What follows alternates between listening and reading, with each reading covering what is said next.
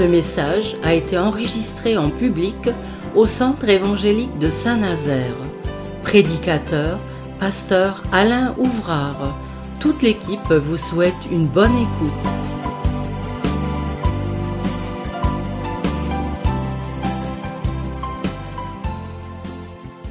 Voilà, nous allons ouvrir notre Bible et nous allons faire une, une première lecture, si vous voulez bien, dans le livre du prophète Ésaïe, chapitre 42. Et nous allons donc trouver ces quelques versets qui vont, eh bien, nourrir, si je peux dire, orienter notre réflexion, notre méditation ce soir. Donc Ésaïe chapitre 42 et le chapitre 16. Voilà, s'il vous plaît. C'est Dieu qui parle et qui dit ses propos. Je ferai marcher les aveugles sur un chemin qu'ils ne connaissent pas. Je les conduirai par des sentiers qu'ils ignorent. Je chanterai, je changerai devant eux les ténèbres en lumière et les endroits tortueux en plaine. Voilà ce que je ferai, et je ne les abandonnerai point. Faire marcher des aveugles sur un chemin qu'ils ne connaissent pas, on peut se poser la question de quelle importance, puisqu'ils sont aveugles. Quoi qu'il en soit, c'est vrai. Mais je pense qu'il y a une signification que nous allons découvrir à travers euh, ce que j'aimerais euh, vous entretenir. Mais auparavant, je voudrais lire simplement un verset, un ou deux versets dans le psaume 139, versets 11 et 12. Le psaume 139, où il est question justement, eh bien, d'aveugles, de marcher sur un chemin qu'ils ne connaissent pas, sur un sentier qu'ils ignorent, c'est Dieu qui conduit. Et il nous conduit pour le meilleur, il nous conduit mieux que nous saurions nous-mêmes choisir ce chemin. Alors, donc, 139, 11 et 12, c'est le psalmiste qui s'exprime ainsi, Au moins les ténèbres me couvriront, la nuit devient lumière autour de moi, et même les ténèbres ne sont pas obscures pour toi, la nuit brille comme le jour et les ténèbres comme la lumière. Alors on va essayer de mémoriser naturellement ces quelques mots qui jaillissent de ces deux textes que nous avons lus, les ténèbres. La nuit devient lumière, par exemple. Les ténèbres ne sont pas obscures pour Dieu, pour nous, oui, certainement. Et la nuit brille comme le jour et les ténèbres comme la lumière.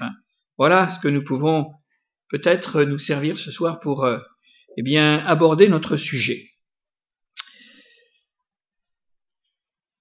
Ce que je voudrais dire, c'est que ça va être avant tout un témoignage que j'aimerais rendre devant vous ce soir de l'expérience de salut de quelqu'un qui euh, a découvert Jésus avec probablement portant dans son cœur eh bien un souci de vérité, de justice, un besoin, une faim, une soif, on peut multiplier les choses, et qui ne connaissait pas du tout, qui ne connaissait pas ou, ou si peu.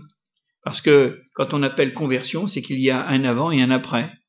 Il y a avant peut-être une vie où nous étions dans la nuit, et puis une vie où nous pouvons dire nous marchons dans la lumière, parce que Dieu nous a révélé quelque chose.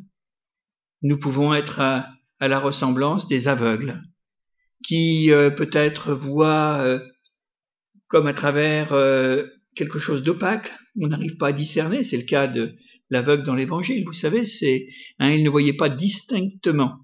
C'est-à-dire que voilà, il y avait une confusion, il ne pouvait pas, il voyait des hommes marcher comme des arbres, ou des arbres marcher comme des hommes. Enfin bon, vous mettez dans le sens que vous voulez, mais en tous les cas, c'est pas une vue claire.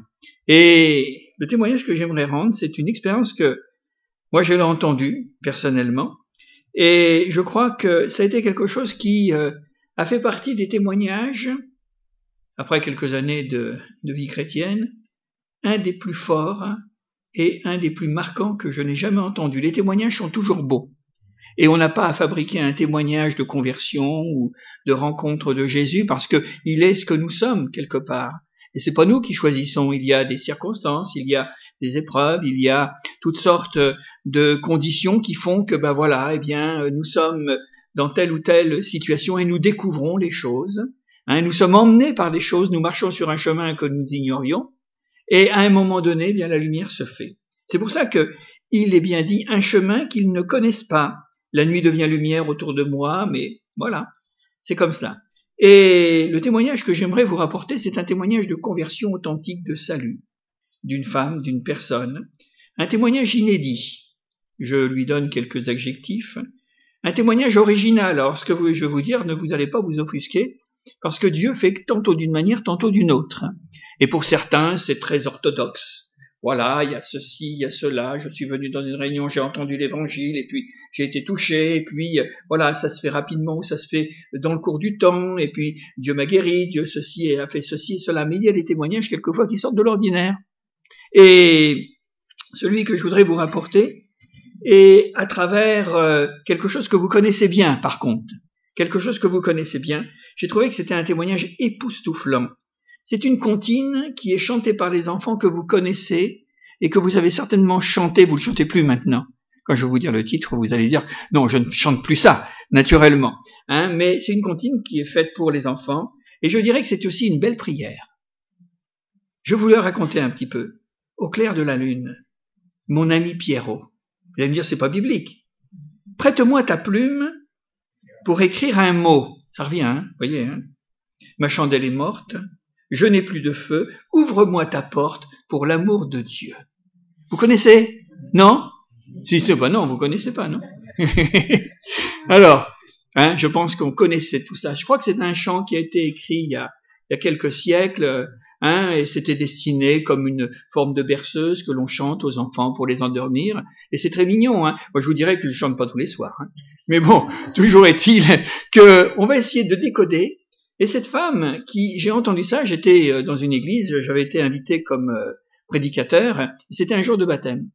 Et euh, je me suis trouvé là. Il y avait six baptêmes dans cette église. Ce jour-là, une belle, vraiment une belle fête, hein, comme on en trouve, comme on en a aussi chez nous. Hein. Et une femme, euh, oh, elle avait 35-40 ans, s'est présentée et euh, elle avait prévenu, elle a dit voilà, je vais vous raconter mon histoire, comment ça s'est passé? Et euh, elle était, je crois, en voyage dans en Scandinavie. Et à un moment donné, elle avait certainement une culture religieuse, je veux dire. Hein. C'est pour ça que je vous ai dit, personne qui avait certainement des aspirations, mais là, sa vie a été véritablement bouleversée. Et vous savez ce qu'elle a été bouleversée? Parce qu'à un moment donné, cette petite comptine est revenue dans son cœur, comme une forme de prière, comme quelque chose qui est monté en elle, et elle nous a raconté que chaque mot, à ce moment-là, dévoilait son expérience qu'elle était en train de faire avec le Seigneur au clair de la lune. Ouais. Parce que vous savez, quand il y a la lune, ça évoque la nuit. La nuit des hommes, la nuit de nos souffrances, la nuit de nos esclavages, la nuit du péché, tout ce qui finalement, eh bien là, euh, euh, on le sait, mais on le voit vraiment indistinctement, on tâtonne, on ne sait pas à qui se vouer, vers qui se tourner. La nuit, au clair de la lune, il n'y a, a pas le soleil dans la nuit, c'est seulement la lune et c'est toujours très obscurci c'est toujours très confus. On ne peut pas forcément, eh bien là, mettre des choses et, l'homme sans Dieu, sans Jésus-Christ, est un homme qui sait, qui connaît, ce qui, sait ce que c'est que le mal, il sait ce que c'est que le bien, il sait ce que c'est que le bonheur, il sait ce que c'est que le malheur, il sait beaucoup de choses. Mais c'est confus. C'est comme dans la nuit. La nuit de son existence, la nuit de sa vie. Et on peut dire que la seule lumière qui paraît la nuit, qui obscurcit l'obscurité, c'est la lumière de la lune. C'est tout. Hein à moins que vous ayez juste en dessous de votre fenêtre un réverbère. Mais autrement, ne vous trompez pas, hein. c'est de l'artificiel, ça. Hein voilà. Vous savez, les jours de pleine lune, on voit quand même assez clair. Hein et elle est belle quelquefois. Hein. Moi, ça m'est arrivé de, enfin, ça m'arrive encore, de rouler la nuit, euh, hein, euh, et de voir que voilà, cet astre qui est là, euh, quelquefois énorme, hein, avec des couleurs qui peuvent changer le soir ou le matin, par exemple. Hein. C'est quelque chose d'assez intéressant à observer. Et vous savez que dans le psaume 13, alors, euh, vous allez me dire, euh, là, il y a quand même un problème avec Alain, il est en train de nous sortir maintenant des choses qui n'ont plus rien à voir avec la Bible. Je vous demande pardon tout de suite. Mais vous allez comprendre. Vous allez comprendre. Ben, vous, je vois déjà qu'il y en a certains qui me pardonnent avant d'avoir commis le péché. Bon. Alors, au psaume 13 et au verset 4, il est dit ceci. On le lit ensemble. Regarde, réponds-moi éternel mon Dieu. Ça, c'est une prière. Voilà.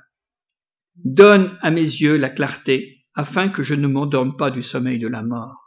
Imaginez-vous que dans cette première étape, eh bien, nous avons affaire à un homme, une femme, qui euh, demande à Dieu, parce que c'est une supplication, hein, regarde, réponds-moi. On peut dire que c'est une supplication. Donne à mes yeux la clarté.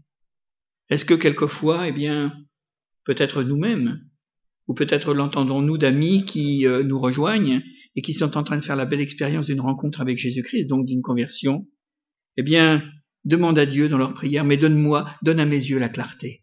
Vous savez, quand on prie comme ça, le Seigneur va nous éclairer. C'est pas possible autrement. Ah ouais. Avec un esprit de vérité dans notre cœur, un souci, eh bien, que Dieu nous fasse grâce et qu'il nous dise ce que lui sait, ce qu'il veut pour nous, son plan, ses compassions, afin que je ne m'en donne pas du sommeil de la mort. C'est à ce moment-là, eh bien, nous pourrions penser que c'est quelqu'un qui est conscient que s'il n'a pas Dieu dans sa vie, il va mourir, mais il va mourir, il va s'endormir dans le sommeil de la mort. Alors que le message de l'évangile, c'est véritablement un réveil pour la vie, en quelque sorte. Hein. Et j'ai trouvé que c'était des paroles qui étaient admirables parce que quand on y met au clair de la lune, eh bien, peut-être que nous pouvons en tirer. Et puis, il est dit, au clair de la lune, mon ami Pierrot. Vous en connaissez des Pierrots? Hein? Ah oui, il y en a, hein Alors souvent, c'est un diminutif, hein, parce que c'est un Pierre que on, on donne comme diminutif euh, Pierrot. Voilà, tout simplement. Hein. Alors Pierrot. Pierrot la Lune, vous connaissez l'histoire de Pierrot la Lune Avec Colombine? Vous savez? Cette belle petite... Euh, mais c'est pour les enfants, hein Hein, je pense qu'on va rencontrer une vacance ce matin. Tiens, ça me rappelle des souvenirs avec toute une équipe d'enfants. Et Pierrot la Lune avec Colombine. Pierrot est l'image de, celui qui est quelquefois, ben, il est toujours dans la Lune. Il est toujours parti, il n'est pas sur la réalité. Voilà, ça c'est ce qu'on appelle un Pierrot la Lune en quelque sorte. Mais Pierrot la Lune, moi je voudrais y dire quelque chose. C'est un peu l'image aussi de l'ami de minuit qui vient frapper à la porte de Pierrot. Vous savez, pour lui dire, eh bien, maintenant j'ai un ami qui arrive chez moi, donne-moi trois pains parce que j'en ai besoin. C'est ça aussi, hein. On a cette petite histoire, hein, l'ami de minuit qui offre son aide. On l'a dans l'évangile de Luc, hein, c'est Jésus qui nous raconte ça au chapitre 11. Et nous voyons que, eh bien, il y a toujours sur notre route à un moment ou un autre, au clair de la lune, dans notre nuit, mais qui va s'éclaircir bientôt, eh bien, il y a toujours euh, quelque part des hommes, des femmes, qui sont sur le chemin des autres, et qui vont être en quelque sorte, eh bien, même si nous ne sommes pas toujours dans la lune, mais toujours est-il euh, dans la réalité des choses, de pouvoir dire et de pouvoir accueillir ceux qui nous demandent trois pains, ceux qui nous demandent le pain de vie, ceux qui nous demandent la manne, ce qui nous demande ce qu'est la parole de Dieu comme une nourriture en quelque sorte. Eh bien, c'est votre témoignage. Voilà. Au clair de la lune, mon ami Pierrot. Alors maintenant, il est question naturellement, parce qu'il manque quelque chose, prête-moi ta plume. Vous savez que dans la traduction, parce que je me suis, quand même renseigné, hein, j'ai chanté ça toute la journée, j'ai voulu quand même. Donc, c'est pas exactement le mot plume qui est dans la version originale. C'est, écoutez bien, le mot lume, pas lune, c'est lume. Et lume, ça vient du mot lumière. Prête-moi ta plume, bien sûr, ça va avec pour écrire un mot, mais prête-moi la lumière. Voilà, prête-moi la lumière. Et ça, vous pouvez le vérifier dans toutes sortes de dictionnaires et puis sur Internet. Et ça m'a fait penser à ce beau poème qui est, alors dans la Bible naturellement, dans le psaume 45.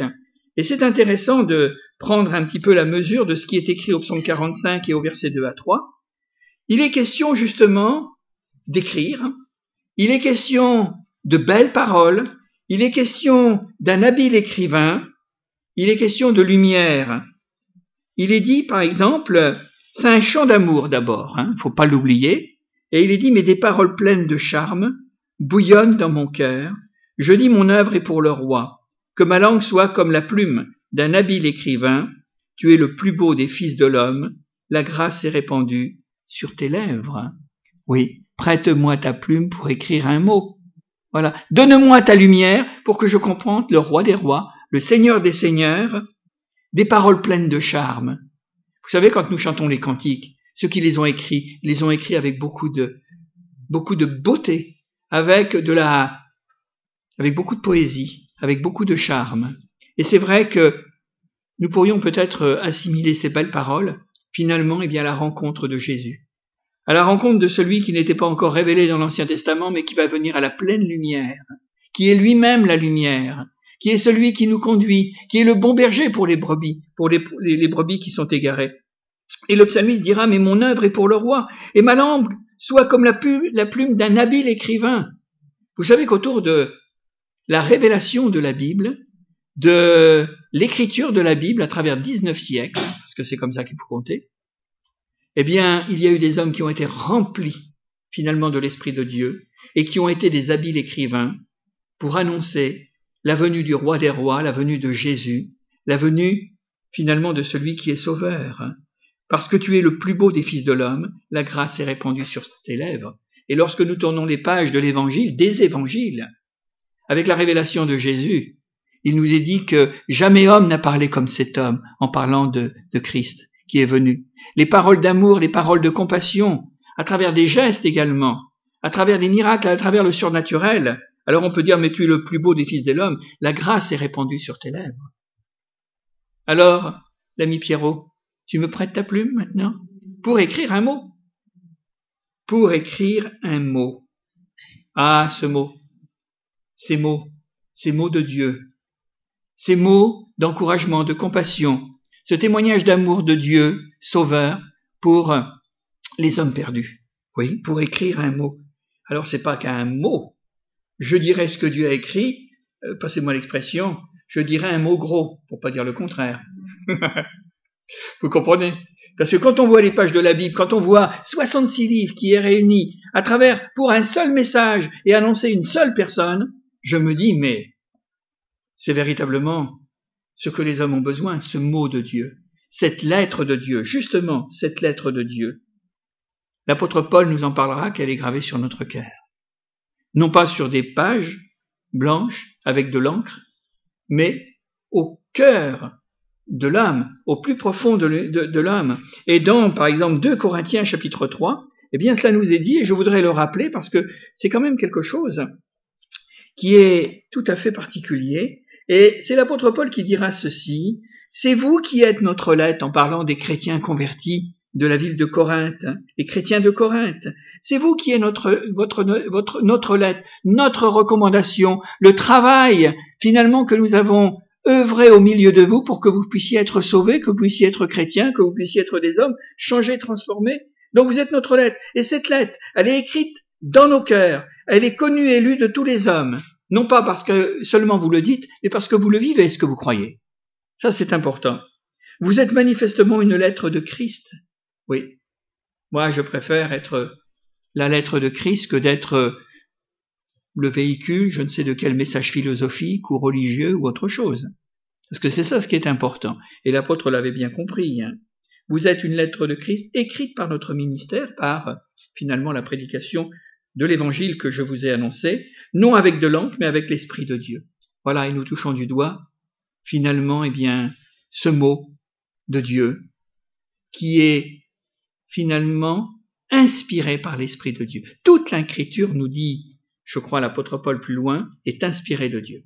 Elle est inspirée de Dieu. Et ça, c'est pas une fabrication humaine, ce n'est pas des fantaisies humaines. C'est pas quelque chose qui est monté au cœur de l'homme en disant, tiens, ben, nous allons écrire des belles choses. Parce que vous avez tout dans la Bible. Vous avez un recueil géographique, historique, de poésie. Vous avez les réalités politiques, sociales. Vous avez toutes sortes de choses. C'est extraordinaire. Les codes de vie euh, entre les hommes eux-mêmes. Toutes sortes de choses qui régissent la vie conjugale, la vie familiale, la vie euh, hein, civique et toutes sortes de choses. C'est un monument extraordinaire pour écrire un mot. Mais Dieu a écrit le mot. Et vous savez, avec quelle encre il l'a Avec de l'encre rouge, le sang de Jésus. Eh oui, c'est comme ça, hein. Et pas de l'encre bleue ou de l'encre noire, pas du tout. Hein. C'était l'encre rouge. Et ça a été écrit de cette manière parce que c'est le sang de Jésus qui nous sauve. C'est la mort expiatoire. Tout ça, ce sont des réalités qui nous sont données à croire. Non avec de l'encre, mais avec l'Esprit de Dieu. mais du Dieu vivant, c'est pas un Dieu mort. Ce n'est pas une lettre morte.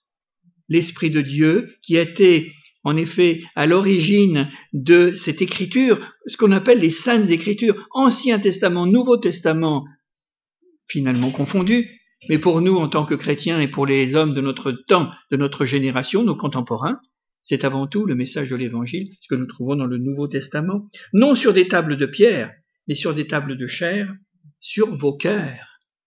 Alors, au clair de la lune, mon ami Pierrot, prête-moi ta plume, donne-moi ta lumière pour écrire un mot. Et vous savez, chacun d'entre nous, nous passons, si nous ne les écrivons pas, en tous les cas, nous pouvons les écrire et nous pouvons les dire autour de nous. Et surtout, ce qui va être beaucoup plus convaincant pour ceux qui nous environnent autour de nous, c'est que ils vont voir que ce que nous disons, ce que nous écrivons éventuellement, eh bien, c'est quelque chose qui se vit dans notre vie pour leur donner, eh bien là, l'aspiration profonde d'être véritablement, eh bien, des nouvelles créatures. Malheureusement, faut que je te dise, Pierrot, ma chandelle est morte. Ben oui. L'électricité n'était pas inventée à l'époque, hein. La chandelle. Ouais. Ma chandelle est morte. Elle est épuisée. Ce n'est plus qu'un lumignon qui fume. Elle est à bout de ressources. Je suis en peine et je suis en panne. On pourrait dire les choses de cette manière. Eh bien, ce mot dont nous parlions, écrit à la lumière et par la plume de Pierrot, on pourrait dire, eh bien, c'est véritablement un message qui s'adresse à tous les hommes qui sont désespérés, qui sont angoissés, qui sont perdus, qui sont là complètement désorientés dans ce monde, ce qui a été notre cas avant de connaître le Seigneur. Ma chandelle est morte, oui, il n'y a plus de lumière, je suis dans l'obscurité des ténèbres, je ne sais plus où je vais, je ne sais plus ce qu'est ma destinée, je ne sais plus rien de ce que je suis même moi-même. Alors, il y a celui qui s'est appelé la lumière et qui a dit Véritablement, je suis la lumière et celui qui me suit ne marchera plus dans les ténèbres. Parce qu'il est lumière, il est la lumière de la vie. Et la lumière de la vie, c'est finalement, eh bien, ce que Dieu donne aux hommes. Et j'ai trouvé ce passage qui peut peut-être s'accorder avec ma chandelle est morte. Parce que quand Jésus est venu en Palestine et qu'il a finalement eh bien parlé au nom de Dieu, qu'il a annoncé le royaume de Dieu, qu'il a fait des miracles, qu'il a fait des guérisons, des choses extraordinaires. À un moment donné, nous saisissions Jésus dans une circonstance où il y a une foule autour de lui, et il nous est dit qu'il fut ému de compassion par tous ces milliers, ces centaines et ces milliers d'hommes, une foule, parce qu'elle était languissante, elle était abattue comme des brebis qui n'ont pas de berger. Voilà. Ma chandelle est morte. Eh bien, ma chandelle est morte, mais il y a un espoir. Il y a une espérance pour tous ces hommes qui viennent à Jésus-Christ, qui écoutent la voix du bon berger. Parce qu'en Israël, il y avait des bergers, parce que c'était un peuple euh, de pasteurs, hein, en quelque sorte. Un peuple pastoral, nous pourrions dire, hein, avec des troupeaux, avec euh, de différentes, euh, finalement, différentes bétails. Mais une chose qui est certaine, c'est qu'ils savaient très bien ce que ça voulait dire. Il y avait un sacerdoce, il y avait les lévites, il y avait les sacrificateurs, il y avait les gens du temple, enfin, toutes sortes de choses. Mais c'était pas des vrais bergers. Ça, c'était une composition qui, au départ, était voulue par Dieu, mais qui avait complètement dénaturé. C'est comme aujourd'hui, je crois qu'il y a une immensité d'hommes, de femmes, d'âmes, de jeunes et de moins jeunes, peut-être même des gens très âgés, qui quelque part ne se retrouvent pas dans toute cette composition religieuse qu'ils ont autour d'eux, même s'ils ont peut-être été élevés dans une culture religieuse, toutes sortes de choses. Parce que le vrai berger, qui est-il? C'est Jésus. Hein? Oui. Il le regardera, il verra cette foule qui est euh, qui a faim parce qu'il va faire la multiplication des pains après. Hein, naturellement, on le comprend. Hein mais comme saisi de compassion à ce moment-là, et Jésus posera son regard sur ces milliers de personnes qui sont autour de lui, et il verra qu'il y a de la langueur, qu'il y a de la désespérance. Elle est abattue, cette foule, et il fera la comparaison, le texte nous fait la comparaison que quand Jésus l'a vu, il a dit, mais c'est comme une, c'est comme un troupeau qui n'a plus de berger. Et aujourd'hui, est-ce que il n'est pas temps de revenir, hein? Même si ma chandelle est morte, elle n'est pas tout à fait morte. C'est ce qu'on voit du temps de, Samuel, il nous est dit que la, la lampe de l'Éternel n'était pas encore éteinte. Et je crois que dans le monde dans lequel nous vivons, dans le temps qui, qui est le, dans le siècle que nous vivons, je crois qu'il y a encore un petit lumignon qui fume quelque part, où Dieu, eh bien, voit encore tellement de, de misère. Je le disais encore ce soir en regardant les actualités, je me dis mais c'est le monde de l'enfer. Quand on voit des enfants qui sont piétinés, qui sont bombardés, des enfants qui ont faim, des familles qui sont là dans cette situation de guerre épouvantable et que l'on ne peut rien faire. Sinon on déclenche une guerre mondiale. C'est terrible. Je me dis mais c'est le monde de l'enfer.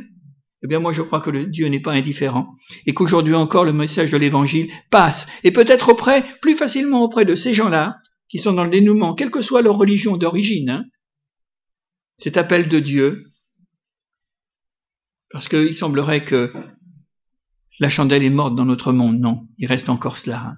Il reste encore cette compassion de Dieu et je pense que il ne faut jamais dire que tout est fini. C'est Dieu qui déclare les choses et il y a encore quelque chose à faire. Donc la chandelle est morte.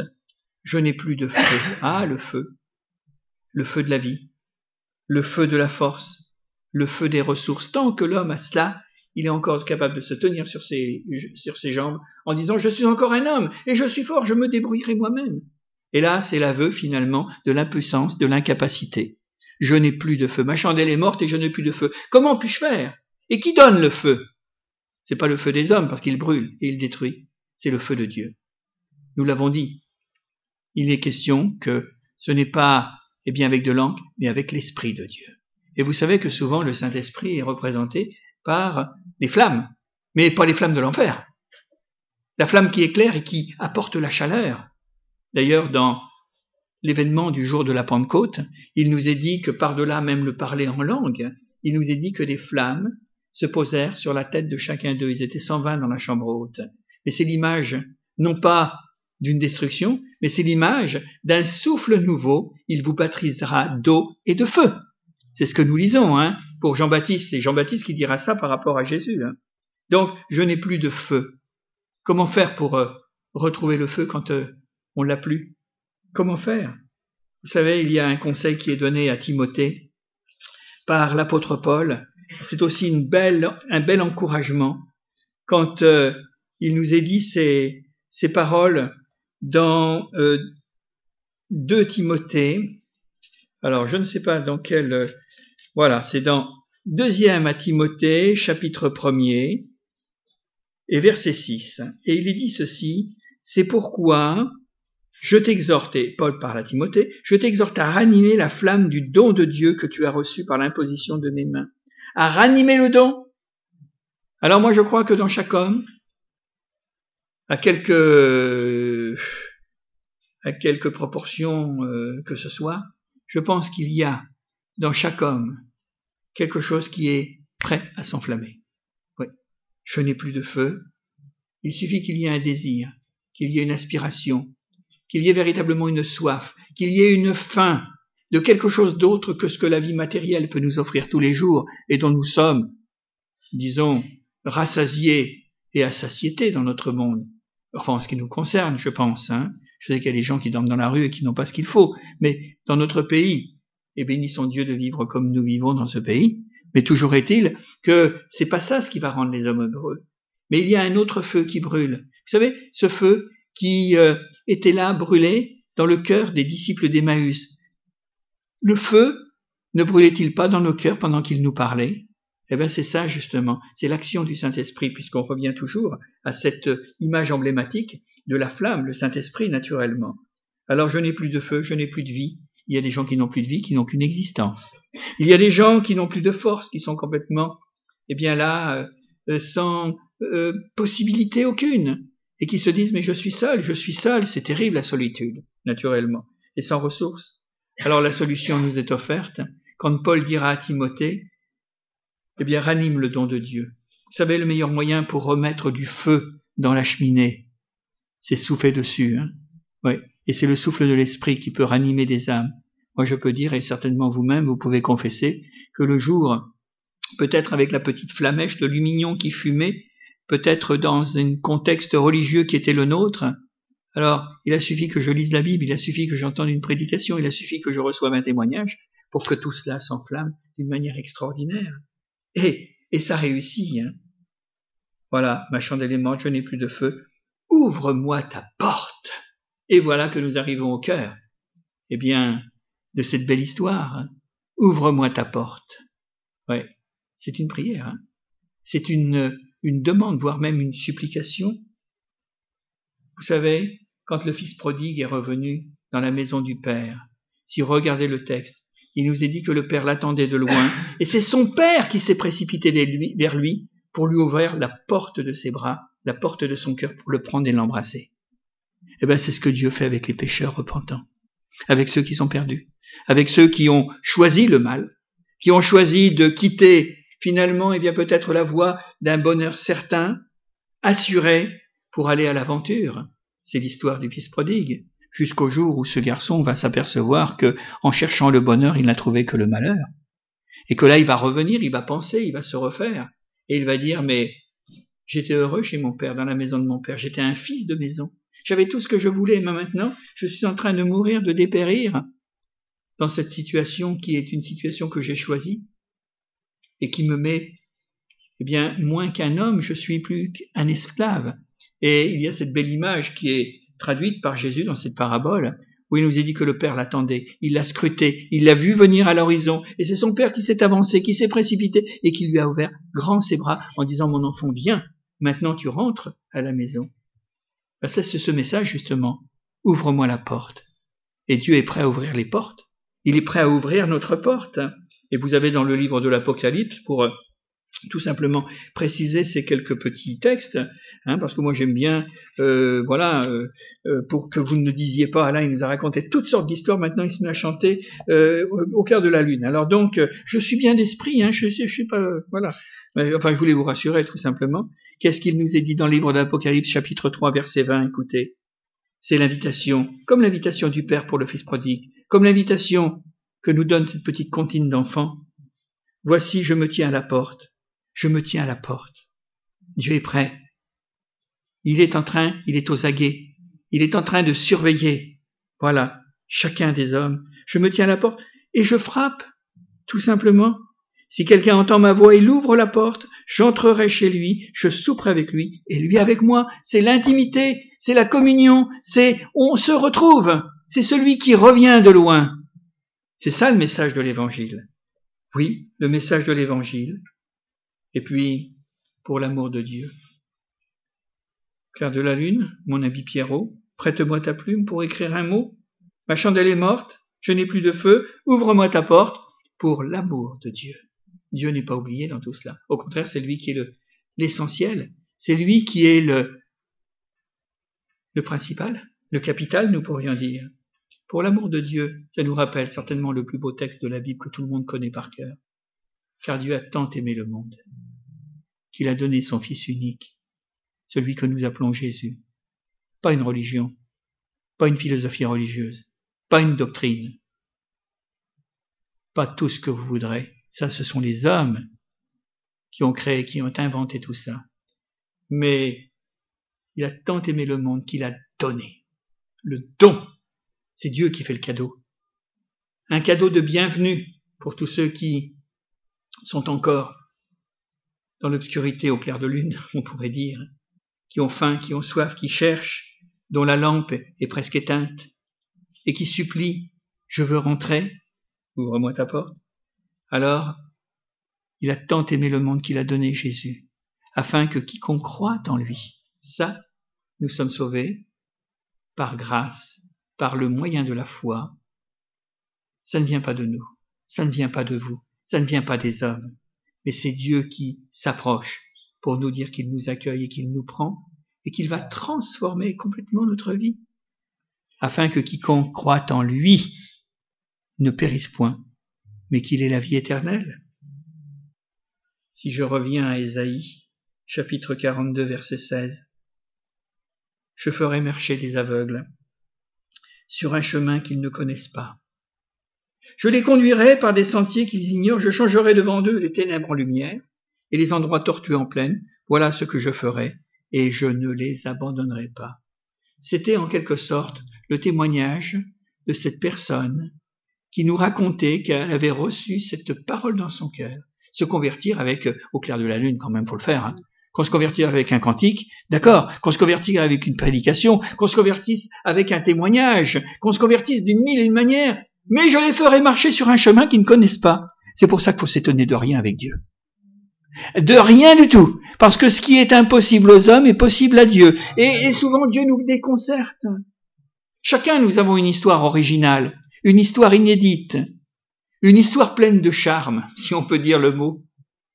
Et c'est vrai que je me suis dit, cette petite comptine pour les enfants, eh bien, si vous ne redevenez comme des petits enfants, vous ne rentrez pas dans le royaume de Dieu. Hein connaissez, hein, les, connaissez l'histoire, ce que Jésus dit. Hein bah, écoutez, soyons des enfants de cœur, façon de parler. Hein vous comprenez ce que ça veut dire hein Soyons des enfants avec cœur et que nous puissions véritablement croire. Ces formidables paroles. Et c'est vrai, quand j'avais entendu, que nous l'avons entendu, cette personne, c'était quelque chose dans l'église où nous étions parce qu'on s'attendait pas à un tel témoignage. Et elle a dit, mais vraiment j'ai découvert le Seigneur à travers ce petit chant, cette petite comptine. Parce que pour elle, c'était sa voix, c'était, alors que c'était certainement pas un petit chant qu'elle chantait tous les jours. Mais Dieu lui a remémoré. Et elle a découvert mot après mot, comme j'ai essayé de décomposer. Hein. hein bon, j'y ai mis une prédication ce soir. Mais on se dit que Dieu vraiment y a-t-il quelque chose d'étonnant de la part de l'Éternel? Parce que Dieu nous parle tantôt d'une manière, tantôt d'une autre. Et nous avons tous à notre actif, d'une façon ou d'une autre, quelquefois, eh bien, un témoignage qui semble tellement euh, commun. Pour d'autres, ça sera plus extraordinaire. Pour d'autres, ça sera plein de, de, de récits, d'expériences, du miracle, du surnaturel. Pour d'autres, ça sera peut-être moins. Et c'est pour ça que quelquefois certains disent mais j'ai rien à dire. Mais si nous avons quelque chose à dire, parce que dans le ciel, notre conversion et notre témoignage pour devenir, quand nous sommes devenus chrétiens, ça sera marqué dans un grand livre là-haut. Hein. Et vous savez, toutes les histoires qu'il y a dans la Bible, ça sera des millions et des millions, voire même des myriades d'histoires, parce que chaque vie, dans une rencontre avec Dieu, est quelque chose d'inédit, quelque chose d'extraordinaire. Alors, que Dieu nous bénisse ce soir. Je vous dis au clair de la lune. Et vous allez me rappeler, vous allez me dire, ne m'appelez pas Pierrot. On va prier si vous voulez. Que Dieu nous bénisse en tous les cas. J'ai eu ça cette nuit. Alors c'était au clair de la lune aussi, mais j'arrivais pas à dormir. Hein, il devait être deux ou trois heures du matin. Et je pensais à cette réunion ce soir. Et je disais, mais qu'est-ce que je vais leur dire encore? Parce que c'est ça. Hein c'est comme euh, mesdames qui faites la cuisine. Vous dites tous les jours, qu'est-ce que je vais leur donner à manger? Voilà. Et je sais que vous avez faim. Et vous avez un grand appétit. Alors je me dis, mais et, cette histoire m'est revenue comme ça spontanément. Et quand euh, au petit matin j'ai pris un papier, euh, je me suis, voilà, j'ai marqué, voilà, des mots d'amour, vous comprenez? Voilà. Et j'avais plus de feu, j'avais plus, ma lampe était éteinte, hein, et puis voilà, alors j'ai crié à Pierrot, et puis voilà, tout simplement. Alors que Dieu nous bénisse, on va prier quelques instants. Merci Seigneur. Seigneur, nous te rendons grâce et nous te remercions parce que il y a des témoignages inédits il y a des choses, Seigneur, par lesquelles tu, interpelles l'homme en fonction de ce qu'il est, l'homme et la femme. Et tu lui parles comme il est capable, comme elle est capable de répondre. Parce que c'est ça ce qui est extraordinaire. Seigneur, moi je te remercie pour cette sœur. Parce que c'est vrai que c'était quelque chose qui nous a profondément réjouis d'entendre la manière dont elle est venue à Jésus-Christ. Oh Seigneur, le temps a passé, mais je te demande encore que tu la bénisses, cette personne, là où elle est maintenant et nous t'en bénissons et nous te remercions. Merci Seigneur parce qu'aujourd'hui nous pouvons véritablement avec ces belles histoires, et eh bien comme un habile écrivain, et eh bien là mettre des mots, des lettres, et ainsi continuer à faire connaître le plus grand de tous les miracles qui soient, c'est le don de Dieu dans la personne de Jésus-Christ qui est mort, qui nous a aimés, et tu nous as tellement aimés, Seigneur, que tu nous as donné ce qu'il y avait de plus précieux, afin que nous ayons la vie éternelle, alors merci pour ta parole, merci pour ta grâce, merci Seigneur pour toutes choses, et que ton nom soit béni. Merci Jésus. Amen.